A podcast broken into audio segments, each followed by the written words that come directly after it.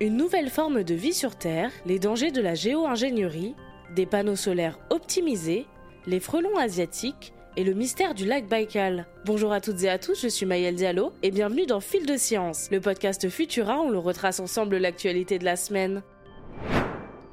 Et on commence par une actu de taille. Des biologistes ont découvert une nouvelle forme de vie sur Terre. Il s'agit de prédateurs microscopiques appelés provora et qualifiés de lions microbiens. Présents sur toute la planète, ils sont pourtant passés inaperçus jusqu'ici en raison de leur petit nombre.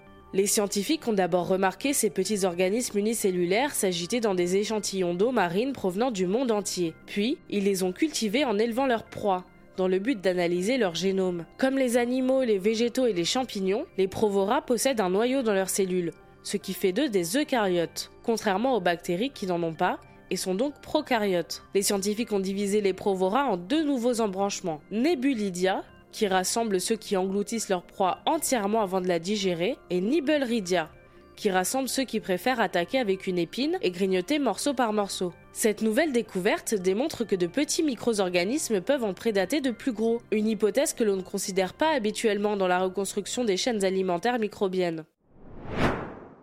Les experts peinent à y croire. Mais une start-up se vante d'avoir fait le premier pas vers la géo-ingénierie solaire, en réalisant des premiers tests de libération de soufre dans la stratosphère. Pour rappel, la géo-ingénierie se targue de pouvoir réduire le réchauffement climatique en intervenant à grande échelle sur notre climat. Et c'est le premier reproche que lui font les scientifiques. Elle détournerait l'attention et par la même occasion les financements de vraies solutions, soit baisser nos émissions de gaz à effet de serre et notre consommation d'énergie fossile. Un autre reproche est que cette technologie pourrait être à la longue plus néfaste que le réchauffement climatique, surtout la géo-ingénierie solaire, qui est justement celle sur laquelle travaille la start-up américaine Make Sunsets dont je parlais plus tôt. Son idée Injecter du soufre dans la stratosphère pour y produire des aérosols, qui deviendront des miroirs miniatures capables de réfléchir une partie du rayonnement du Soleil vers l'espace, et ainsi refroidir durablement la planète. Une solution miracle sur le papier seulement, car elle pourrait avoir des conséquences irréversibles, notamment sur le cycle de mais aussi en mettant notre climat sous perfusion, car une fois installé, impossible de l'interrompre de peur de voir une augmentation rapide des températures. Alors, quel est le but de Make Sunsets? Certains y voient une escroquerie, une entreprise privée sans connaissance qui se lance sur un terrain à la mode.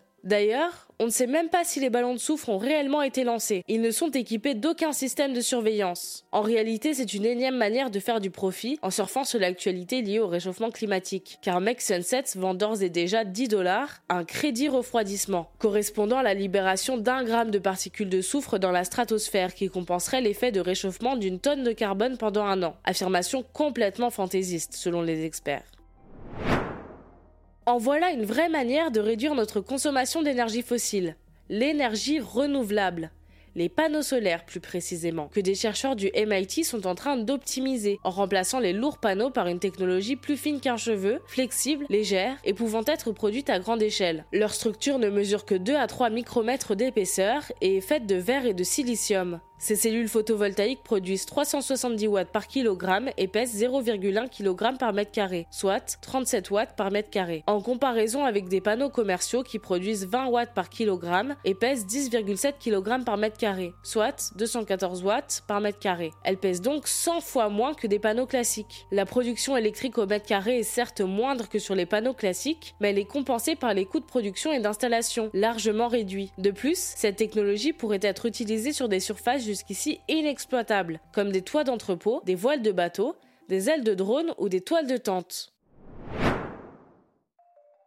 Les frelons asiatiques sont le fléau de l'apiculture en Europe, prédateurs des abeilles et autres insectes pollinisateurs autochtones. Mais selon une étude récente, une seule et unique reine serait à l'origine de cette invasion. Le premier spécimen européen de frelons asiatiques a été découvert en Irlande en 2021. Des analyses ont été menées en comparant son génome avec d'autres spécimens trouvés en Europe. Cela a permis de confirmer l'hypothèse que tous ces frelons provenaient de la même lignée et avaient la même reine comme ancêtre commun. Cette découverte crée un nouvel espoir dans la lutte contre l'expansion de l'espèce, car cette forte consanguinité serait aussi une grande faiblesse contre un pathogène.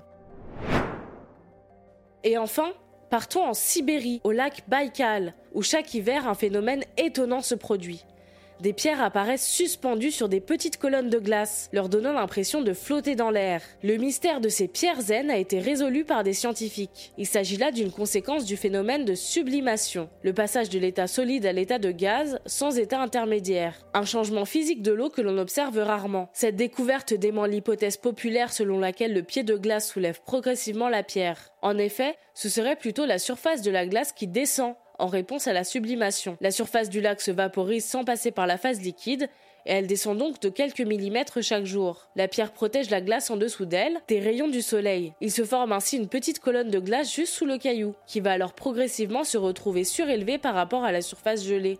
Retrouvez des images de cette œuvre d'art naturel et le reste de nos actualités sur Futura.